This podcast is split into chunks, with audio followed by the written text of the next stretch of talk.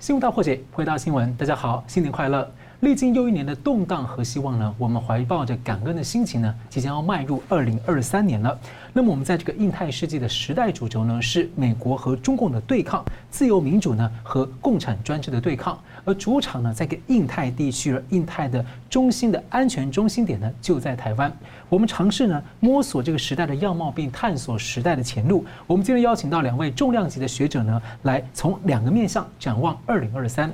那么，首先呢是连接两岸的台湾海峡支点可能会如何来撬动这个时代的板块，那来探索展望了美中台三角关系的走向。其次呢是自由阵营所打造的印太复合的这个安全网络呢，对上了中共的军力扩张、一带一路的推进、突围和连横。那中共所谓的中国梦啊，会如何的持续影响世界？在二零二三年的时时刻刻呢，也许都是巨变的前刻。那么现在呢？该是会是谁的梦醒时分？我们来介绍破解新闻来宾，台湾大学政治系名誉教授明居正老师。呃，主持人好，宋老师好，各位观众朋友们，大家好。政治大学国际关系研究中心资深研究员宋国成老师。呃，主持人好，明老师好，各位观众朋友大家好。是两位好。那我们身处在台湾的时候，是我们来关心这个两岸关系啊。二零二二年的两岸关系比较紧张啊。最突出的呢，就是在八月初，中共借口美国的众议长裴洛西访问台湾呢，来对台湾展开了包围式攻击的军事演习，还连带联动到日本，那酿成了第四次的台湾海峡危机。而另外呢，俄乌战争呢，显著的影响美中俄大三角的格局。那正值岁末啊，请教两位，先请教明老师，对美中台的这个三角关系啊，你怎么就回？故探索乃至前瞻，我想这个当然去年一年哈，或者是今年一年了，二零二二年呢，的确是两岸关系比较紧张一年，大家也看到了。就像你刚刚所说的，八月份的这个台海危机呢，的确牵动到真的台湾的安全。不过话说回来，就是美国的这个对两岸的政策呢，有这么大转变呢，其实回头还得看看川普。川普在二零一七年上台之后呢，很明确的只手改变了四十年来美国对华的一个基本上绥靖的政策，采取一个比较对抗的政策。那因为他们突然，美国突然发现到中共骗他们骗了很多年，中共长期呢怀抱着共产主义理想，想要消灭、颠覆这个资本主义社会，然后呢带入这个共产主义社会，所以把美国当了头号敌人，搞了几十年。美国现在才慢慢醒过来，所以当然美国醒过来呢，大概有两本，当然书很多哈，有两本书我认为很关键。第一本就是 Peter Navarro 的这个《致命中国》，他从经济、从贸易层面，然后从部分科技层面呢，谈到了中共怎么样渗透，怎么样去去侵蚀国际社会，尤其是侵蚀美国的经济跟科技基础，然后提醒这个美国人。呃，中共怎么样从阴谋的这角度呢来迫害美国？好，那这呢从这个角度唤醒了美国。另外一位呢是白邦瑞，我们在节目上也提过，白邦瑞呢原来是红队的人马，也就是他原来是比较亲共，他自己都承认。他说我原来是猫熊派，结果后来几十年之后呢，我才突然醒悟到说我过去的错误，所以幡然悔悟呢变成屠龙派，然后写了本书叫《百年马拉松》。那这本书呢后来就变成了等于是美国战略上的一本启蒙的书。也就是从战略跟国家安全角度来看，中共怎么样颠覆企图颠覆国际秩序，怎样削弱美国？美国在这两本书的唤醒之下呢，哎，慢慢真的醒过来了。当然还有别的著作，但这两本我觉得比较主要。所以，川普前面用的这个呃国务卿呢，呃，逐步逐步最后换到了蓬佩奥之后呢，这个动向就明确了。再加上他的这个秘书呢，余茂春的帮忙，所以他对中共政权定位定得非常准确。然后，对于跟中共竞争的这个策略呢，从完全合作态势呢，变成比较激烈的竞争态势呢，那转向转得很准确。拜登上台前，我们都有点担心，但是拜登呢，基本上延续了川普的政策，甚至呢还有所推进。那这个推进呢，我们从大概他刚刚上台的那个国安国家安全报告书那个草案呢，或纲要上面，我们看到，然后这两年呢，他最近有定案之后呢，我们又看到讲得很清楚。中呃，美国对中共定位是这样定的，他说中共呢是现在全世界唯一有能力从政治、经济、科技、什么外交、军事等各方面来挑战国际秩序的唯一的竞争对手。啊，这话定得很重。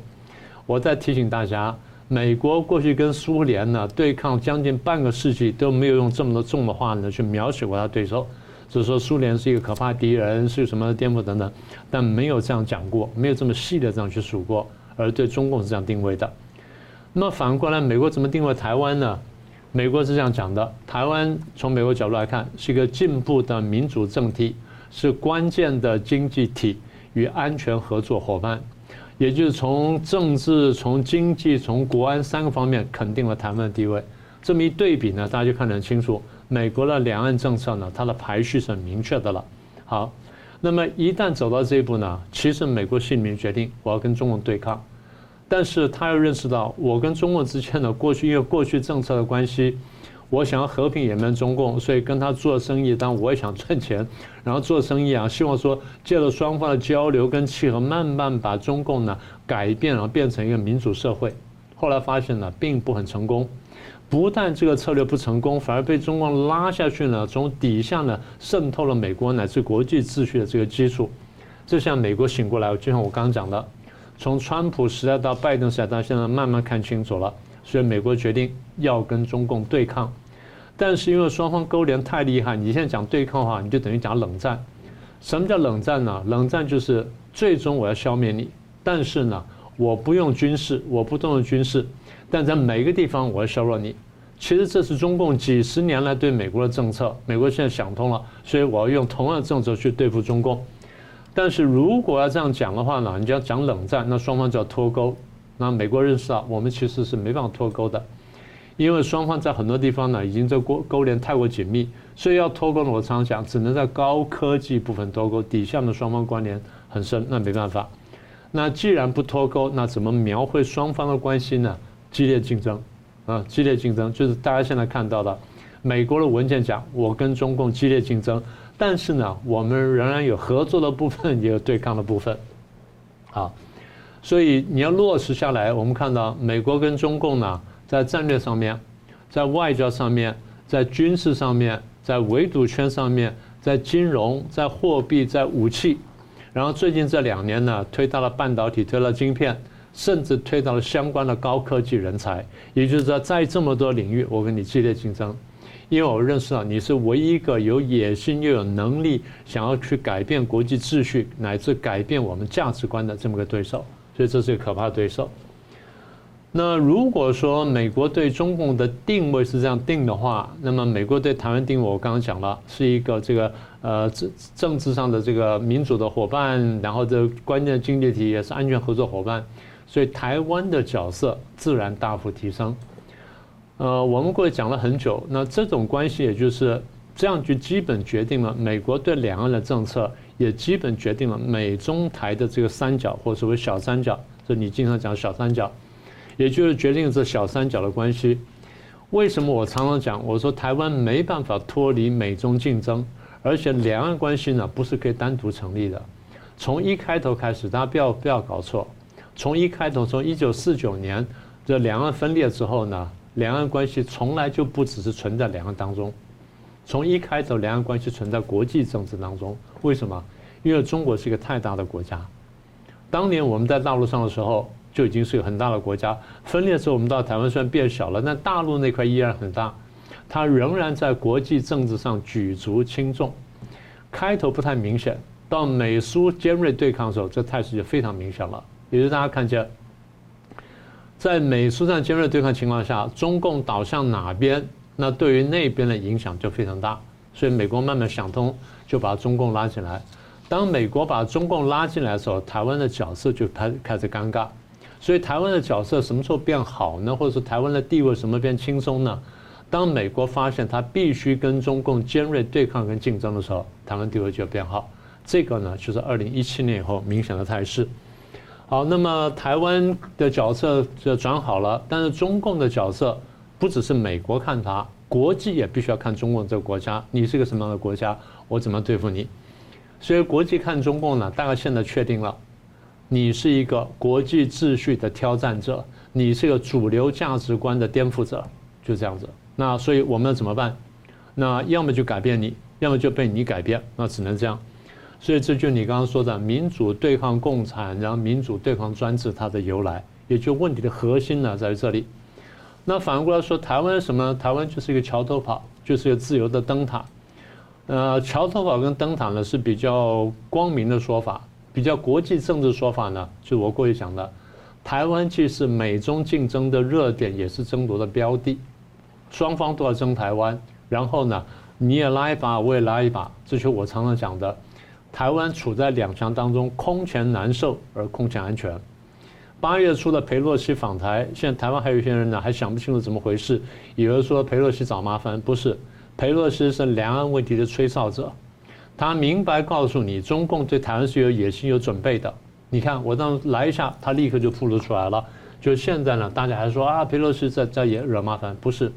惹麻烦的是中共。裴洛西飞了别的地方，那别的地方不会抗议，为什么中共这样抗议？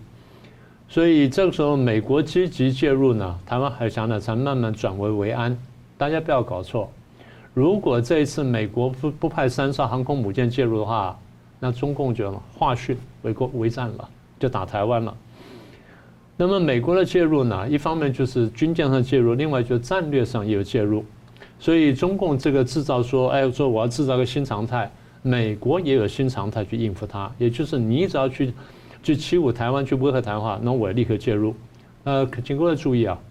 两岸三边的关系，我们现在就是两岸三边，其实不只是不只是美国介入，现在欧盟也介入了，北约也介入了，然后什么加拿大、澳洲了、日本的通通介入，也就是大家看见了台湾对于国际政治跟国际经贸的重要性。那么这么一来呢，就是如果中共要对台湾干什么，那世界列强呢必须介入。那我也在讲。大概过去的几年如此，未来几年还是如此。台海的周边呢，不管是台湾海峡也好，东海也好，南海也好，西太平洋也好呢，环绕台湾周边呢，未来一两年呢都会紧张。为什么？因为中共的野心变大了，中共姿态变高了。当中共野心变大、姿态变高的时候呢，各国就要去钳制它。为什么？因为大家看见了台湾的重要性。好，那现在最后就这个展望的问题。所以我们刚刚前面勾勒，就是这个台海的局势呢，基本上其实已经是结构化了。我们过去讲过，就是美中的对抗已经结构化，不容易轻易改变。其实台海的关系呢，已经结构化，不容易轻易改变。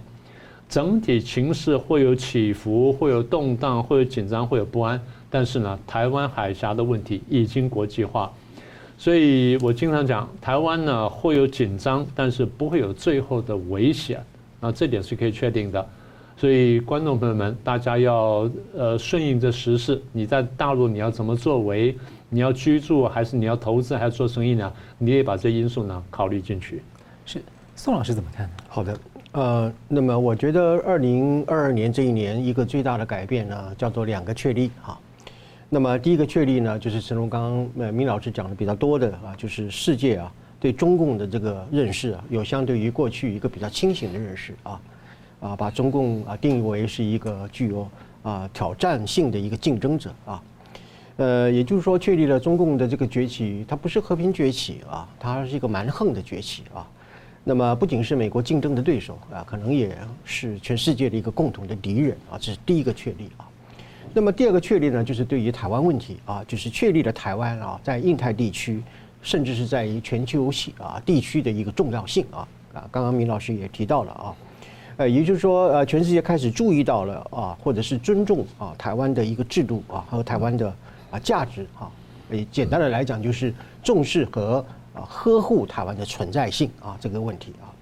呃，所以啊面对二零二三年啊展望未来啊，我呃比较用一种啊前瞻性的角度来看这个第二个确立的这个问题，就是台湾的重要性啊。呃，我认为台湾这个重要性呢，啊，基本上就是先讲，就是说台湾，呃，虽然啊是呃国际势力或者是地缘政治的一个争夺的一个热点啊，呃，但是我认为台湾其实应该有一个更积极的一个认知，就是我们不仅是一个热点啊，同时我们也应该是一个支点啊，或者是一个焦点啊，呃，这个意思就是说，台湾呢其实不只是一个啊各种力量争夺的一个点而已，它应该是一条线啊。一条连接什么民主的体制和普世价值的一条引线啊，或者是一条管线啊，呃，同时它也应该是一个面啊，一个面啊，什么样的面呢？就是一个所谓的善治啊，good governance 的一个啊，这种所谓的坚韧之道啊。呃，裴洛西来的时候，他非常肯定台湾，它是一个自治的坚韧之道啊。而坚韧之道也就是维持我们台湾这么多年来一个生存发展一个非常重要的一个力量和基础啊。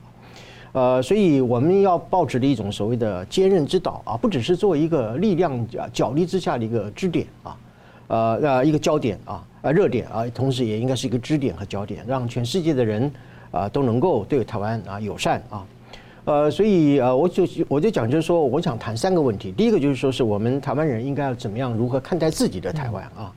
我认为就是说，虽然说经历四百年的这个殖民的历史，但是台湾的今天已经回到了一个重建台湾自己的一个主体性的一个年代啊，或者是说啊，开展啊台湾的一个啊新的一个所谓现代性啊，一个新现代性的年代啊。呃，所以我们认为就是四百年来，我们从今天开始，我们应该抛弃孤儿意识，要对抗所谓的中国宰制啊。然后呢，要争取这个国际的尊重，建立的一种价值的堡垒，还有就是创造我们后代子孙的希望啊，就是我们台湾人如何看待我们自己台湾，应该要有一个这样的一个啊前瞻性和正面性的一个态度啊，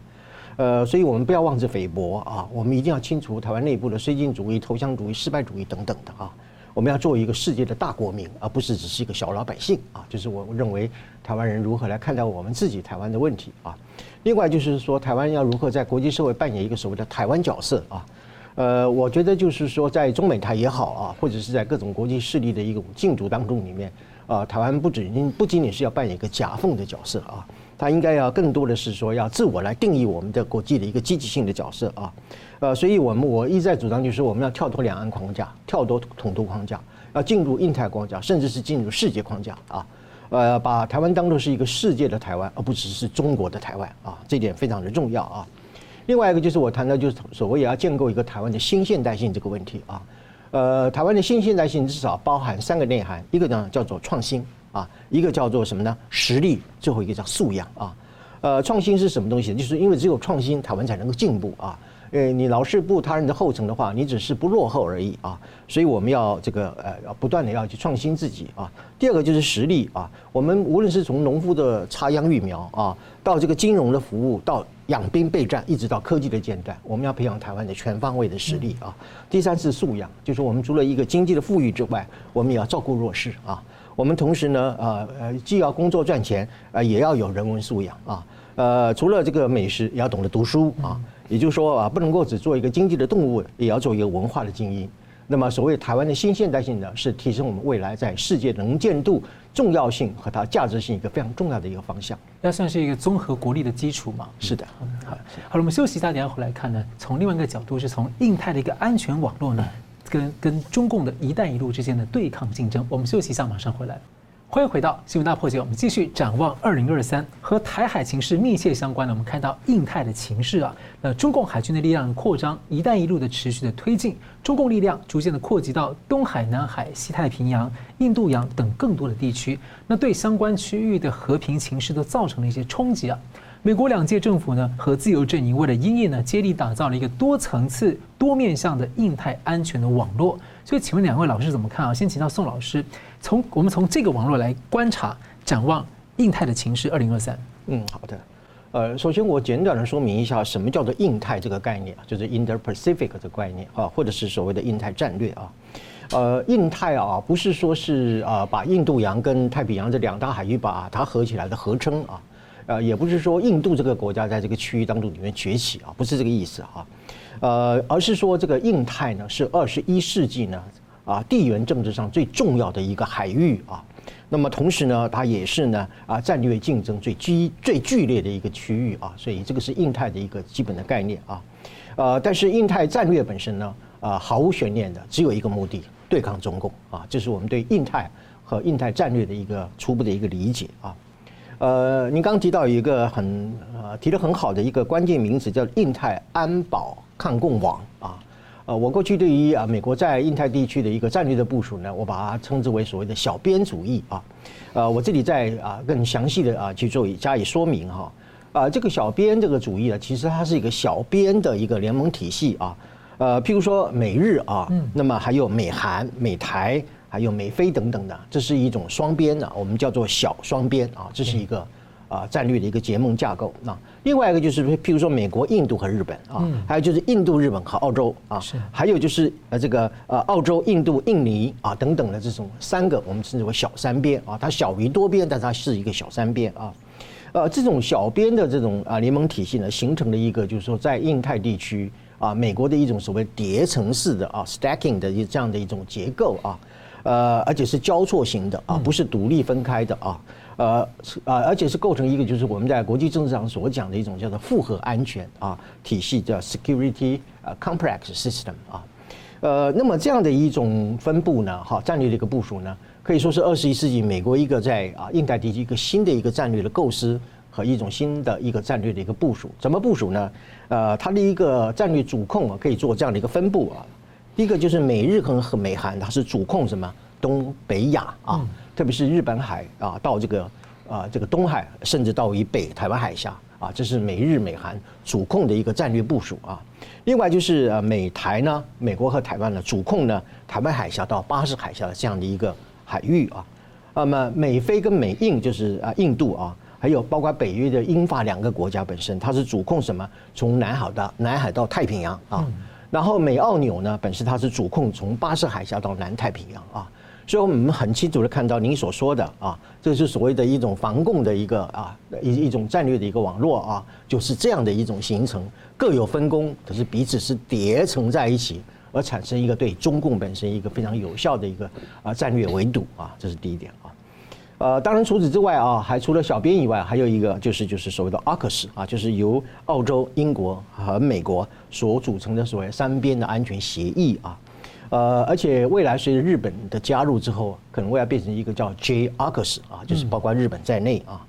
呃，这个一个协议呢啊，非常的呃广泛啊，它可以包括军事的情报。啊，甚至包括这个电子作战的一个量子技术的开发啊，还有就是巡弋导弹本身的采购啊啊等等的哈，啊，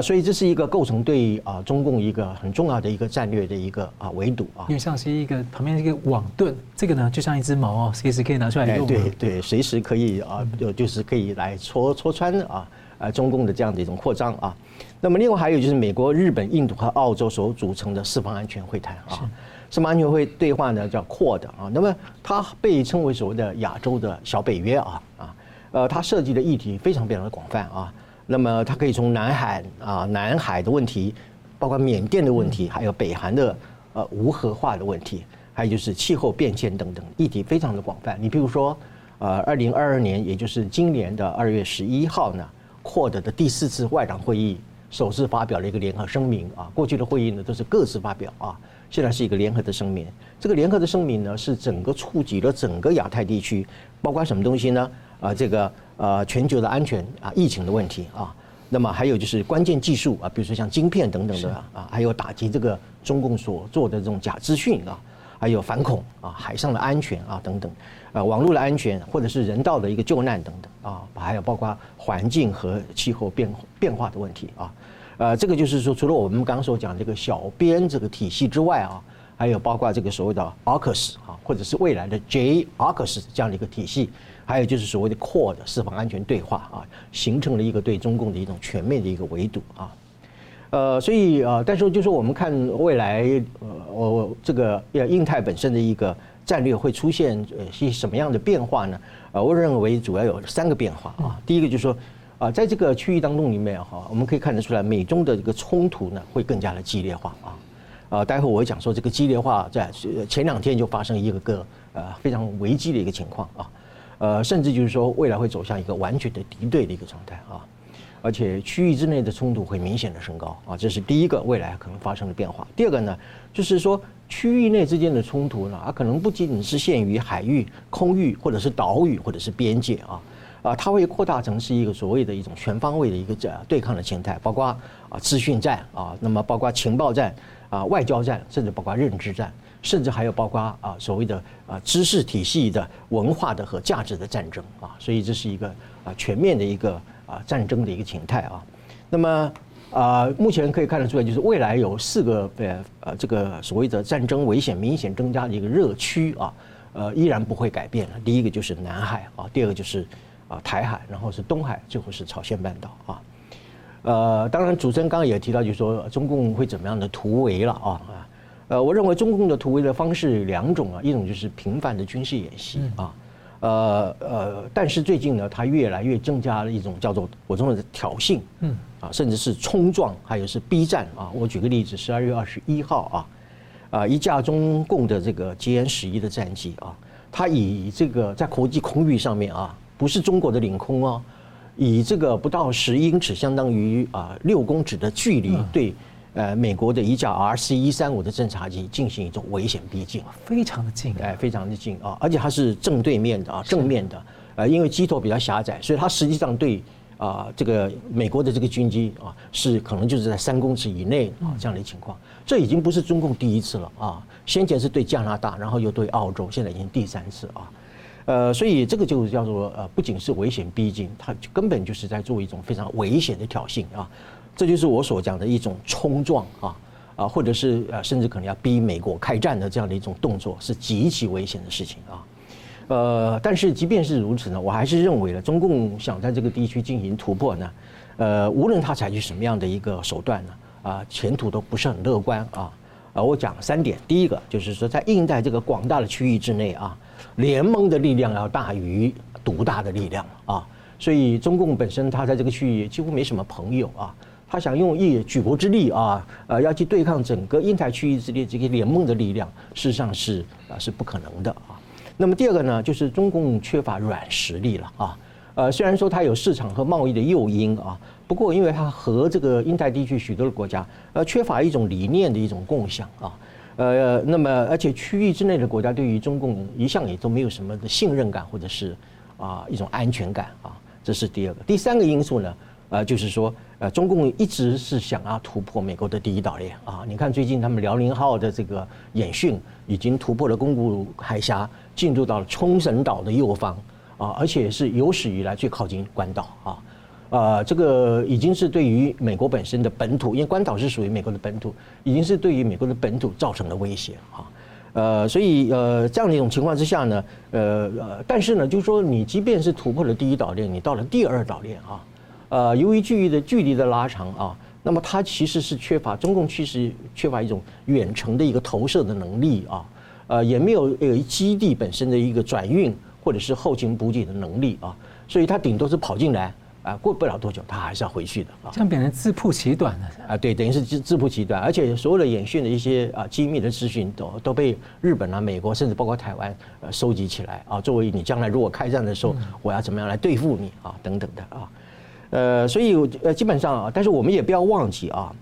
中共的邪恶的本质就在于，它即使内部疫情大爆发啊，啊，即使面临财政失血啊、经济下滑的情况之下啊，甚至直白的来讲，就是即便是面临内部的中国人民呢，这个人命如蝼蚁、生灵涂炭的时候的情况之下，它还是要与世界为敌。啊，这个才是就是我们觉得真的是一个呃，与我们当前生存的宇宙是另外另类的一个外星人宇宙的，或者是一个平行世界的一个国度啊。呃，所以我甚至有有有可能就是这样的一个猜测，就是说，呃，中共其实已经准备好啊，要跟美国和他的盟友啊，呃，要打一场战争啊。这话怎么讲呢？呃，你看他现在各种动作呢，本身已经到的意思是说，呃，你看刚刚我们这个飞机的那个危险逼近啊，只有两个结果啊。啊，当然，美国是采取一个啊比较安全的机制，就闪开了啊啊！但是如果不是这样的话，只有两个结果啊，一个擦撞嘛，空中擦撞；另外就是一个架飞机把另外一个飞飞机给击落，这个就是发生战争，必然发生战争啊！呃，所以我们很遗憾的来讲，习近平看起来好像啊不跟美国打那么一仗啊，始终是心有不甘啊，或者是终身遗憾，甚至可能是死不瞑目的样子。是，那也请明老师补充。对，我们刚刚不是谈到说美中战略对抗结构化吗？其实你从地理角度来看呢，美中战略对抗呢已经全球化，全球化，已经全球化，至少就是，呃，应该这样说啊，中共曾经多次派军舰说进入什么呃维和维和部队，对，进到非洲啊，嗯，你不要忘记这个事情，还有基地呢，还有有基地，然后还有吉布地嘛，然后呢，他还要争取北极啊。然后又到了南太平洋啊，嗯，然后现在刚刚讲说到关岛啊，就基基本上要到全球化了，所以这个话还不是乱说的。那么美国在二零二二年，其实它已经有一段时间构想。那么在今年，呃，就是二零二二年的二月份呢，提出它的印太战略。它印太战略有五个重点，我一个说一下。第一个就是建立自由开放的印太地区啊，自由跟开放的。第二呢，打造印太地区内外连接的关系，也就是印太不是单独印太，它跟国际其他区块是连接的。第三呢，推动印太的繁荣；第四，强化印太区域的安全；第五，培养区域的抵抗能力，抗衡二十一世纪的跨国威胁。你觉得跨国威胁从哪里来？也就是他讲得很清楚呢，我们就是针对中共来，请各位听清楚，我们讲是中共，不是中国，针对中共的威胁。为什么呢？中国没有挑战国际秩序，但中共挑战国际秩序。中共挑战普世价值观，中共挑战现在全球占优势的民主政治下的生活方式。也就是中共对国际对我们人类的这个挑战呢，是很真实的，而且很全面的。所以，随着刚才讲的这个印太战略呢，美国的具体做法呢有几个。刚才宋老师谈了这个相当的一部分。第一呢，就增强美国在印太地区的兵力。他在日本呢增加驻军，在澳大利亚增加驻驻军，韩国的军队减少，因为那个地方态势呢其实是有点不太一样，所以在别的地方呢也增加了他的基地跟驻军等等。啊，这第一个部分。第二呢，增加了美国在本地区的投资啊，譬如最有名的就是我们在节目上讲过的印太经济架构。第三呢，就是我们前面提到的，呃，增加了这个安全同盟，比如说澳英美同盟，刚才这个宋老师提到。其实现在我们看到，澳英美同盟跟美日安保的这两者呢是相互补充，而且相互重叠的。他们是相互重叠的。美日安保往下呢可以到南海的北端，奥英美同盟往上呢可以走到东海。重叠区块在哪里呢？在南海的北端跟台湾海峡，嗯，或台海周边。这就是防护网的具体，我包含了什么什么地方？然后我们过去提到四方会谈呢，大概现在有三个趋势呢，慢慢要定下来了。第一会实体化，第二会军事化，第三呢会扩大化。所以刚才讲的 AUKUS 呢，它可能不一定叫 J-AUKUS，可能叫 JAUKUS，JAUKUS，yeah，JAUKUS 就直接变成一个字了。那么中共当然会有很多动作，我们就不细说了。所以在这里面呢，我们特别注意的还有一个国家，就是印度的角色。大家在这次俄乌战争当中看见印度向俄国买石油，就认为印度跟欧美国家之间有裂缝，不是的，大家要看清楚。印度在俄国问题上面跟欧美国家可能步调不一致，但印度在对抗中共问题上面，它跟欧美国家步调会是一致的，因为这是它的切身利益的问题。那除此而外，我们可以看到菲律宾跟越南乃至东协的一些国家呢，将来会扮演一定程度的角色。所以区域的热点呢，刚才宋老师提到，那我再重复一下：第一呢，台海；第二，南海；第三，西太平洋；第四，印度洋、朝鲜半岛；然后东海呢，应该钓鱼台周围。所以大概是我们在今呃二零二三年呢，会看到区域热点。它的样态呢，大概有三种：第一种呢是军备竞赛；第二种呢是军事演习；第三呢是军事对抗。重点是在这整个印太格局当中，台湾扮演什么角色？简单说呢。台湾既是这个两岸的或两岸三地的，也是印太战略网的关键点。所以台湾连接了这边，连接了西太平洋，然后这边是印度洋，这边是南海。台湾连接了这几块地方，台湾的战略地位呢，因此而更加重要。是，好，我们休息一下，等下回来看呢。中共呢，不断的大吹嘘这个中国梦呢，还有所谓的要打造所谓的人类共同体啊。但是呢，过去几年来，中国人遭受了巨灾，而各国人呢也饱受冲击，从谎言逐渐被惊醒了。在这个梦醒时分的抉择呢，会如何影响二零二三乃至之后的世界格局走向呢？休息一下，马上回来。欢迎回到新闻大破解。世界呢，大量挑战和变数，在二零二三年可能时时刻刻呢，也许都是巨变来临的前刻。那中共呢，近年来不断的吹嘘所谓的中国梦、强国梦、民族伟大复兴，甚至是所谓的人类生命共同体等各种的口号。不过从现实层面来看呢，我们看到的是战狼外交以及中共和世界主流国家的全面对抗，乃至于呢，中共有可能又要重演在二零二零年初的又要输出新一波的疫情，这个呃变种病毒的可能导致全球大流行的灾难。那许多的这种灾祸跟不安呢，其实这两年呢，有很多人在联想到这个很多非常久远以前的一个出埃及记，犹如那个时灾重现。而时灾在警惕的人们什么呢？在被严厉封控的时候呢，有中国年轻人写出了歌曲，叫做《新奴隶》。那在白纸革命的时候呢，有很多的中国人喊出了“共产党下台”。还有这十几年来的退出共产党的“三退”运动，已经超过了四亿人退出中共相关的组织。而在海外呢，有各国人民呢对中共的看法，在这几年呢急速的巨变，对中国和中共有了很不一样的认识，是不是呢？这个世界到了梦醒时分，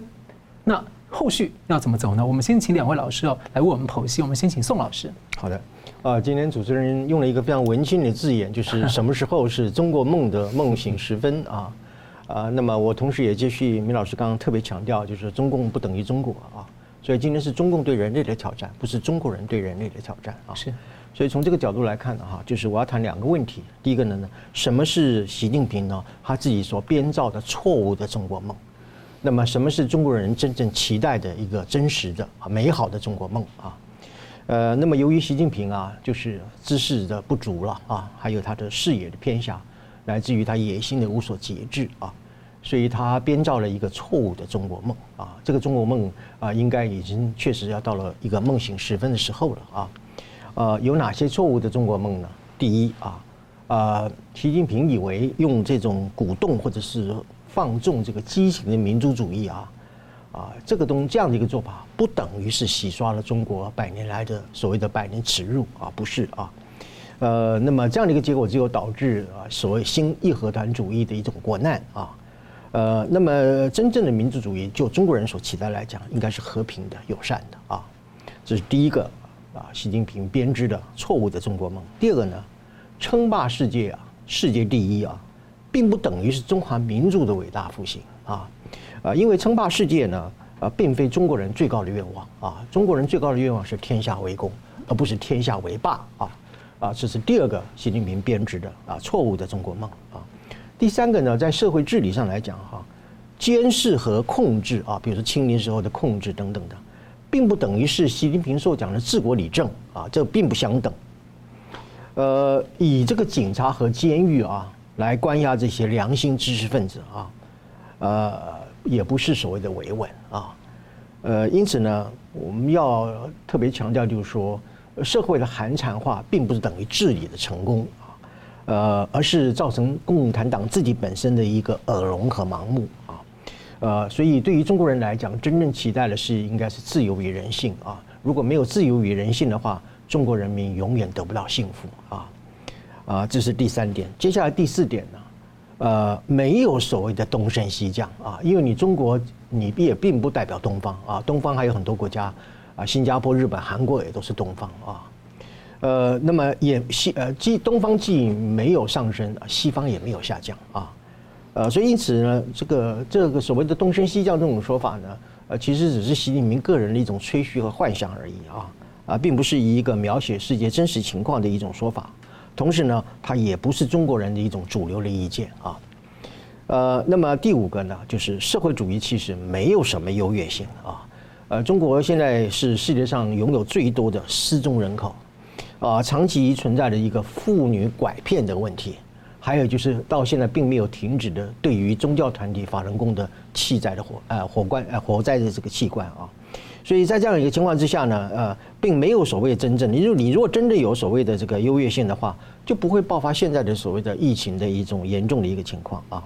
呃，所以中国如果要重新获得啊啊世界一个尊重，它就只有接受普世价值，没有第二条路，这是啊第五个，第第六个这个错误的中国梦呢，就是“一带一路”啊不是人类共同体，它是一个债务共同体啊。呃，那么它也不是啊所谓的一种所谓现代啊中国人的一个啊强国之梦啊，完全不是啊。呃，一带一路它是一种债权外交，利用债权来做一种外交掠夺的一种做法啊。啊，它只是用一种华丽的包装和或者是作为一种金钱的一个诱饵，来对海外进行一个基础建设的一个不公平的投资案件而已啊，就只只是这个样子而已哈。它本质上与中国梦毫无任何的关联啊。呃，其实“一带一路”呢，就是啊新的啊古代的这个丝绸之路的翻版嘛哈。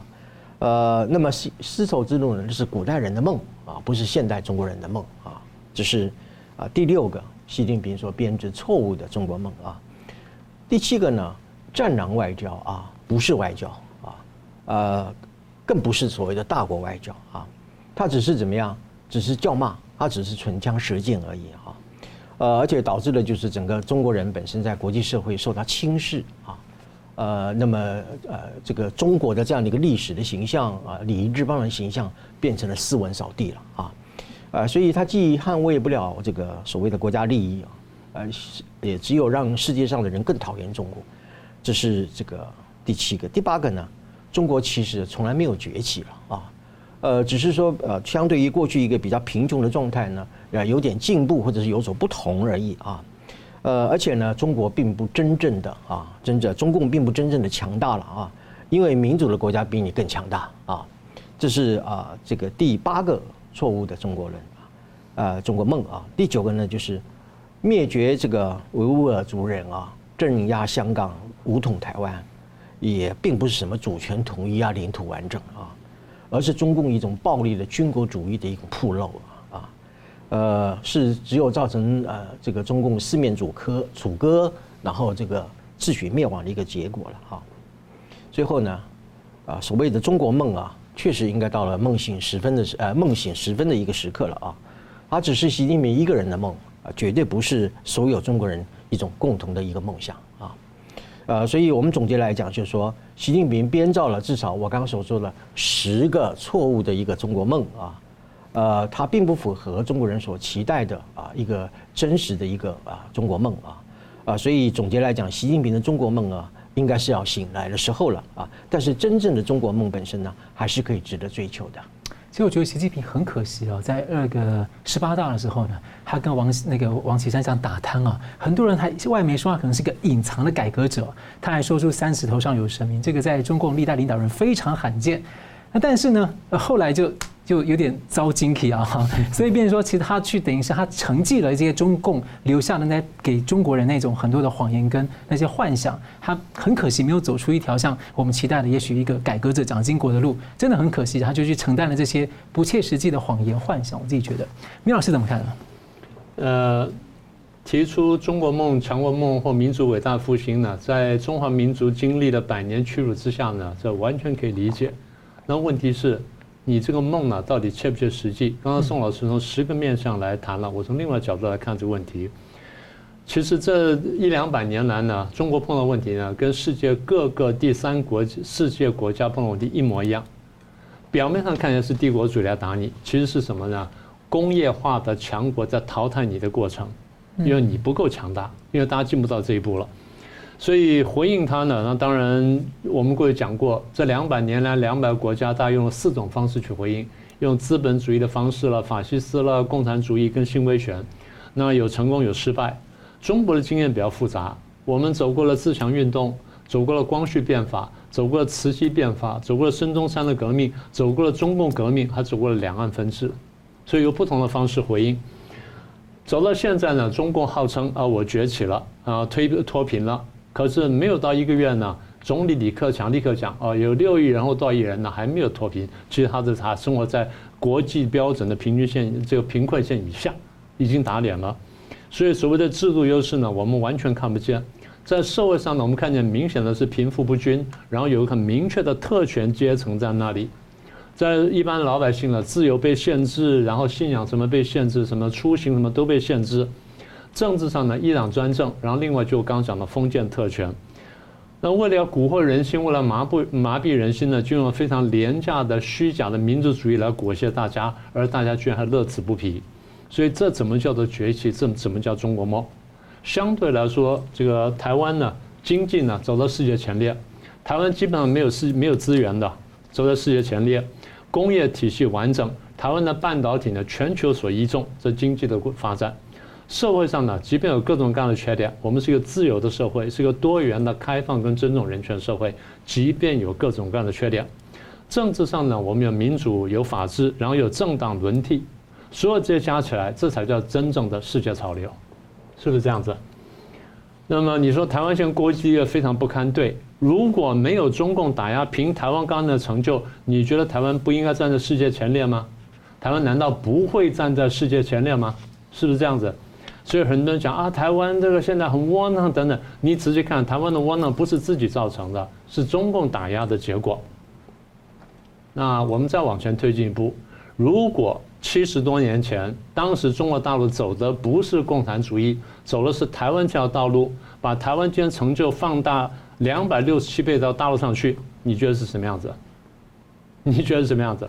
台湾国民所得现在两三万块钱美美元。如果把这个国民所得拉到大陆上去，乘六十倍，台湾这个中全中国的经济大概是美国两倍左右，一点八到二点零左右。你说是不是？是不是世界第一强国？不用讲别的，就光讲经济。如果这个中国九百六十万平方公里，十四亿人享受到台湾社会的这种多元、自由跟开放，你觉得这社会愉不愉快？如果这个九百六十万平方公里、十四亿的中国人享受到台湾的民主政治、政党轮替，然后呢有法治有什么？即便有缺点，你觉得是不是一个出色的国家？所以把台湾经验放到到大陆上去，那才叫真正的中国梦跟强国梦，这才叫做民族复兴。所以中共吹嘘了半天，你只能靠靠央视，只能靠这个新闻联播来吹嘘强大。你真正活在那里才晓得什么叫强大，什么不叫强大。这个才是真的东西。一党专政弊病，我们讲了太多了啊，什么脱贫啦，啊，什么香港问题啦，战狼外交，这都我们数出来的一党专政的弊病。而今天中共还在吹嘘哦，这东西呢，对我们国家多好多好，对民族多好多好，伟大复兴。就像刚宋老师所说的，这完全是吹出来的。中共不但相信了自己文宣，还要人家相信他的谎言，这才是民族的悲哀。今天呢，我反复讲，今天有多少有脑有头脑的德国人认为说，当年的纳粹是是德国的标杆，是德国的这个就是国力的顶峰？有多少有头脑日本人认为，当年军阀时代日本是日本最高峰的时代？因为我们统领了半个亚洲，或许会这样看，有谁会这样看？换句话说，我们从来不以武力的强大或土地的多寡来决定这个民族的成就。我们讲的是人民的生活制度跟文明面是不是达到了一个高峰？我们过去吹嘘的中中国历史上吹嘘的，你吹嘘的汉唐盛世是因为领土吗？不是，恰巧是因为它的道德跟文字嘛。嗯，是不是这样？是文化的灿烂嘛？这个才是大家追求重点。所以所谓的民族民族复兴啊，中国梦等等。你必须把文化的内涵跟道德的内涵加进去，这才是真的东西。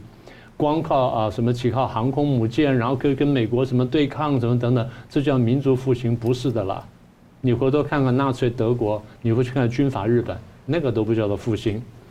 一党专政弊病呢，当然现在在眼前看得最清楚。十二月七号以前呢，所有的病都不是病，只有新冠肺炎才是病。十二月七号以后呢，只有新冠肺炎不是病，所有病都是病。一夕之间呢，可以朝令夕改，老百姓无所适从，这个还叫做中国梦、强国梦吗？所以这个弊病不是很明显吗？那讲到这个肺炎，你刚刚讲到说实灾，我就特别提醒大家，在二零二零年两年前啊，法轮功的创始人李洪志先生呢，在一篇文章里面讲得很清楚，那篇文叫《理性》，各位朋友有兴趣呢，可以找来看看。有三段话非常重要，我读给各位听。这样的瘟疫啊，武汉肺炎是有目的、有目标而来的，它是来淘汰邪党分子的，就中共政党分子的，与中共邪党走在一起的人的第一段话。第二段，人应该向神真心的忏悔，自己哪里不好，希望给机会改过，这才是办法，这才是灵丹妙药。所以李洪志先生指出来，你怎么样去避免瘟疫？第三，他还说远离中共邪党，不为邪党站队，因为他背后是红色魔鬼，表面行为是流氓，而且无恶不作。神要开始铲除他了，为其站队的都会被淘汰，不信的就拭目以待。对不起，不信就拭目以待。这是两年多前呢，两年两三年前呢，李洪志先生讲的东西，现在开始逐步应验了。不管你信不信神，心中常存善念，对你来说总是一件好事情。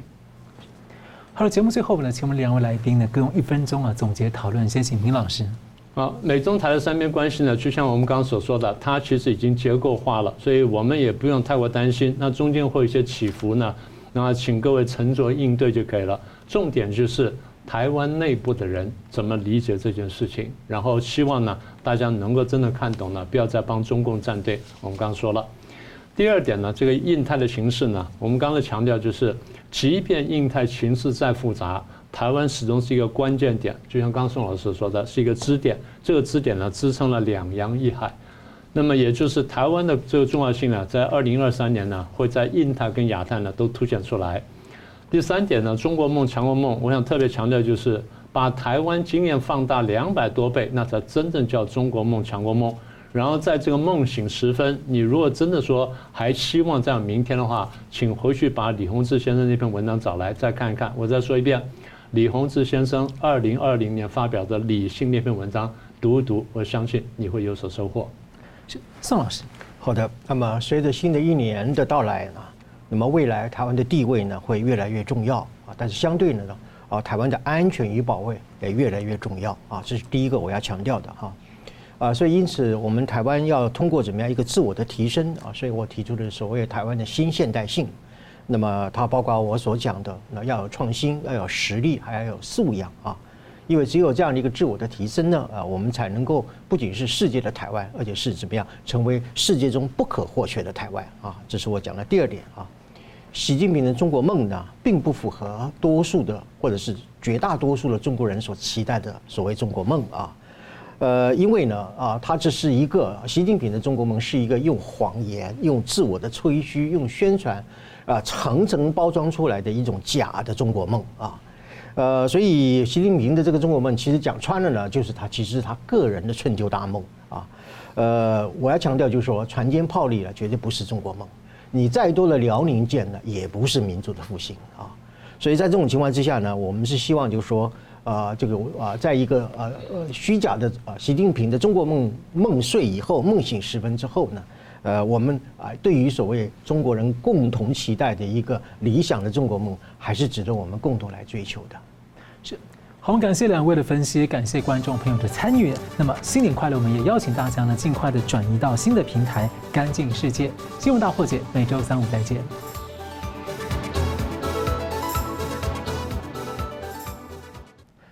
如果您喜欢我们的节目呢，请留言、按赞、订阅、分享，并开启小铃铛。那么，感谢各位呢长期对我们的支持。新闻大破解团队呢将持续为您制作更优质的节目。